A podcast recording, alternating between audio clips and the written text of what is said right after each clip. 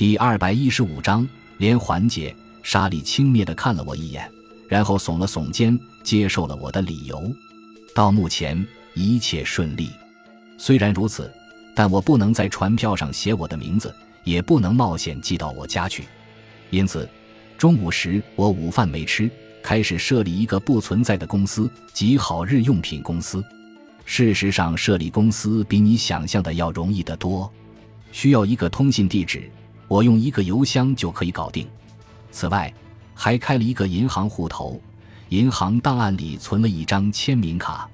做完这些后，我回到公司，只比平日晚了几分钟。下午规规矩矩的工作。下班时，我加了一些空白的传票在报纸里带回家。那天晚上，我练习查理的签字，直到笔尖能轻易而又惟妙惟肖地写出来为止。然后用我的老爷打字机。在空白传票上打出一张一百九十七元五角的支付传票，这个数目不大不小，不会引起任何怀疑。我仔细核对每个项目，确定没有疏忽遗漏之处。然后我拿起笔，犹豫了一会儿，在核准栏里填上查理的名字，将模仿的和主任的真迹进行比较，努力的分辨，却分辨不出真伪。我微笑着把传票锁进桌里，准备睡觉。周五下午。莎莉把一大叠主任核准签过字的传票放在我桌上，她的表情明显的告诉我，她认为我婆婆妈妈的。她离开后，我心中想：你知道什么？我假装重新检查传票，然后趁没人注意我的时候，安全的把假传票加进其中。为安全起见，我又等了五六分钟，再送去给莎莉。全部无误。我说：行。他说着，就把船票不经意地搁在一旁。我有些吃惊，因为我本以为他会立刻把它们装进信封里封起来，一旦装好，就会安全得多，不会有闲人翻看。我站在他办公桌前犹豫着。莎莉问：“还有什么吗？”“没有了。”我说着，回了自己的办公桌，但眼睛却紧盯着放在那里的船票。我正在考虑找借口弄回来的时候。公司的传递人员正好进来，莎莉忙把船票装进一只信封，递给了他。我终于放松了下来。轻松是短暂的，虽然我在公司工作了这么多年，但我还不知道船票经核准送到总部后需要多久才能开好寄出支票。接下来的一周和下下周，我坐立不安，每周怀着希望与畏惧的心去邮局。终于有了一封薄薄的棕色信封。上面写着“极好日用品公司”，我的计划已经成功了，我弄到钱了。我原先的计划是，一弄够钱还清欠款，就立即停止这种勾当。或许，假如我照原计划的话，一切会顺利，不出纰漏。计划如此顺利，就这样罢手，不是太愚蠢了吗？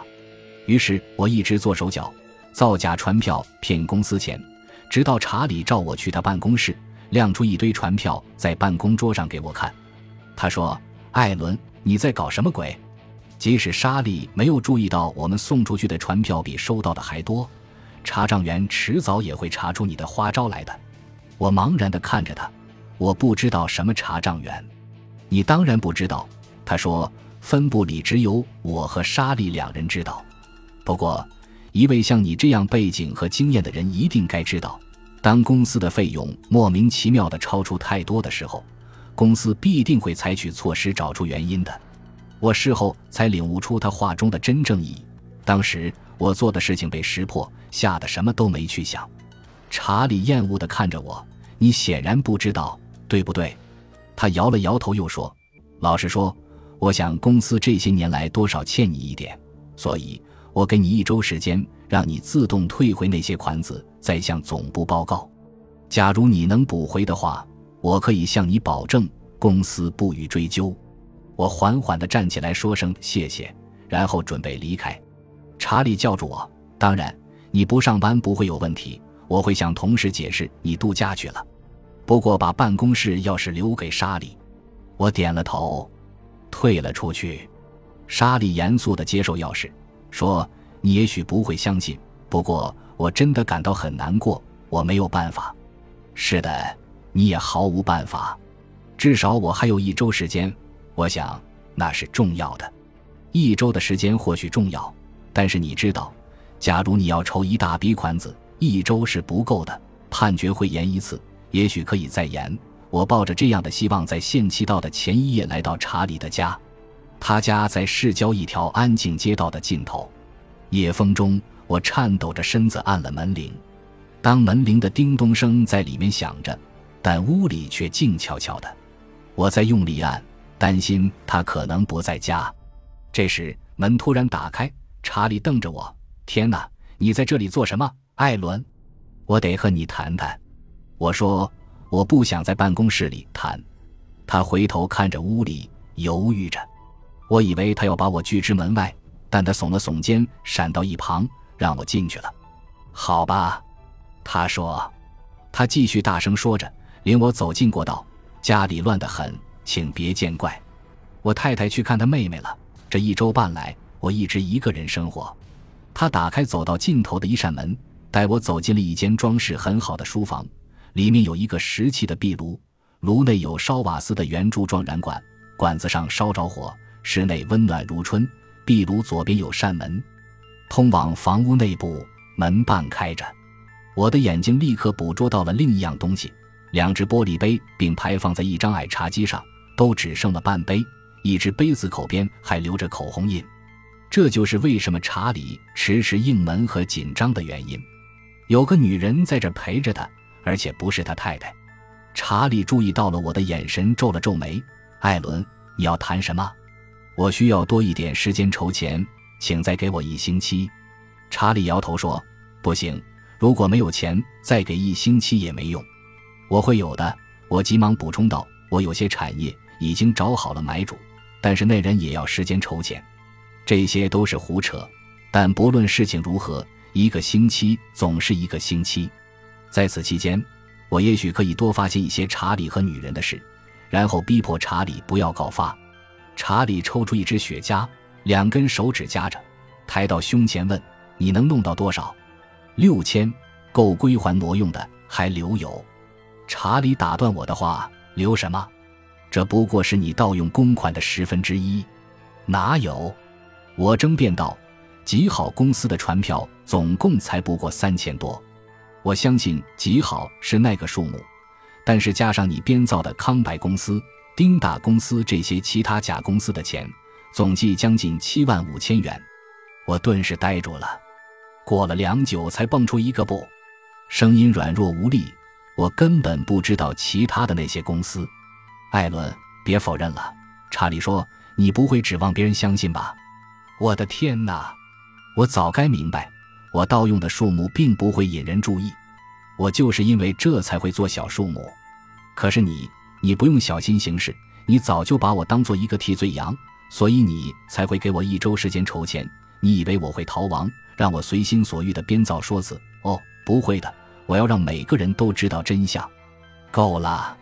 查理凶狠的叫道：“我真不知道你是什么用心，自己可能一千年也还不了那笔钱，现在竟然还想拖我下水。告诉你，这样一来，我对你仅存的一点怜悯也都没有了。”他挥舞着雪茄做了个手势：“你不是能弄到六千元吗？好极了！”你正好可用那笔钱请律师。说着，转过身，将雪茄叼在嘴里，开始在壁炉上划火柴。这席话使我完全失去了控制。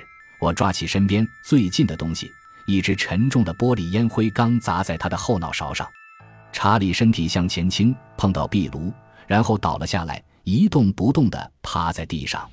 有很久，我只是瞪着他，然后弯腰拖他离开壁炉。摸摸他是否还有心跳，没有，我已失手杀死他了。于是我惊恐慌乱，转身逃走。我疯狂地开车回到公寓，但是怎么回到家的一点也不记得了。我站在公寓房门里，呼吸沉重，极力想着该怎么办。但我知道自己毫无办法，就算没留下指纹，躲在门后的那个女人也会听到整个的争吵，甚至还可能看见我。她会去指认我，我已无路可走，除了一条路。我没有脱下外套，而是径直走进浴室，打开药柜，取出放在那儿的安眠药。整罐差不多是满的，我倒了两片在手里，就着一杯水吞了下去，又倒了两片，但是已经没有勇气再吞了。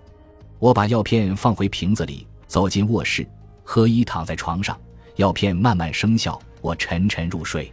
次日清晨，我被电话声吵醒了，我十分沮丧地拖着身子下床接听，不是我预期的警方电话，而是爱德华从公司总部打来的。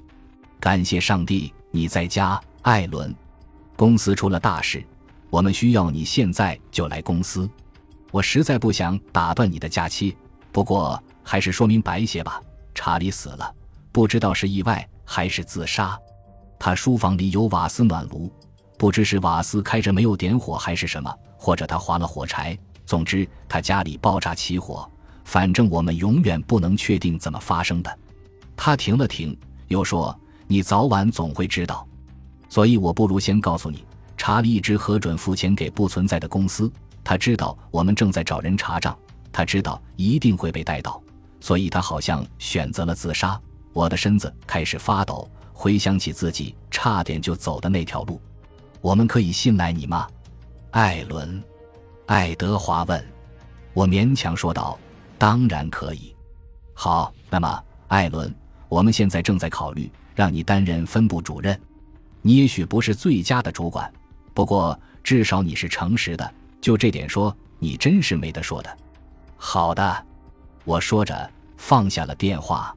我几乎不敢相信会有这样的事情发生，但是事实就在眼前。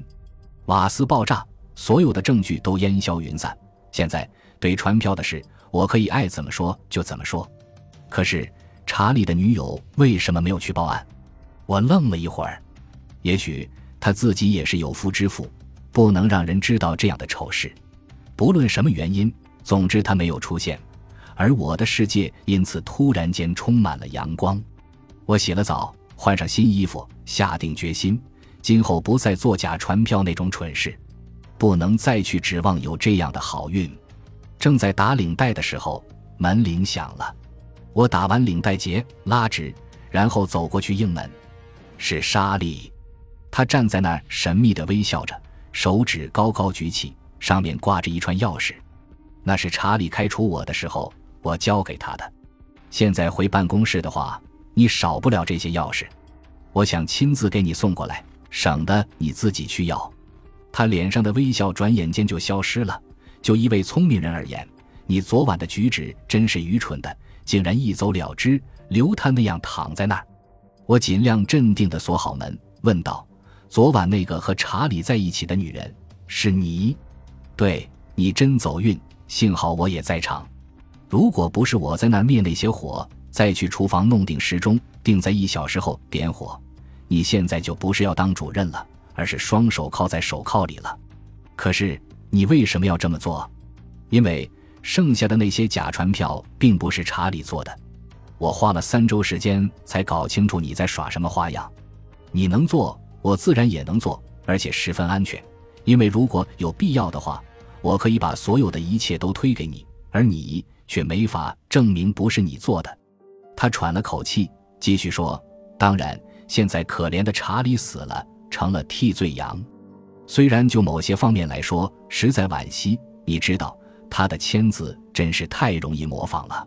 不过，现在该由你来当主任了。你的签字应该也不难模仿吧？你说呢？感谢您的收听，喜欢别忘了订阅加关注，主页有更多精彩内容。